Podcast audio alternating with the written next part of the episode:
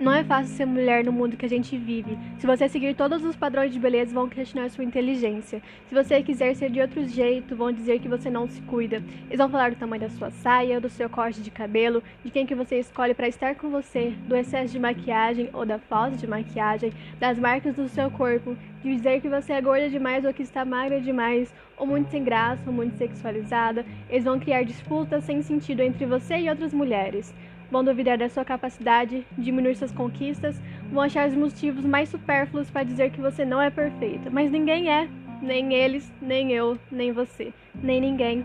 Eu te desejo força, sabedoria, felicidade e união para todas nós.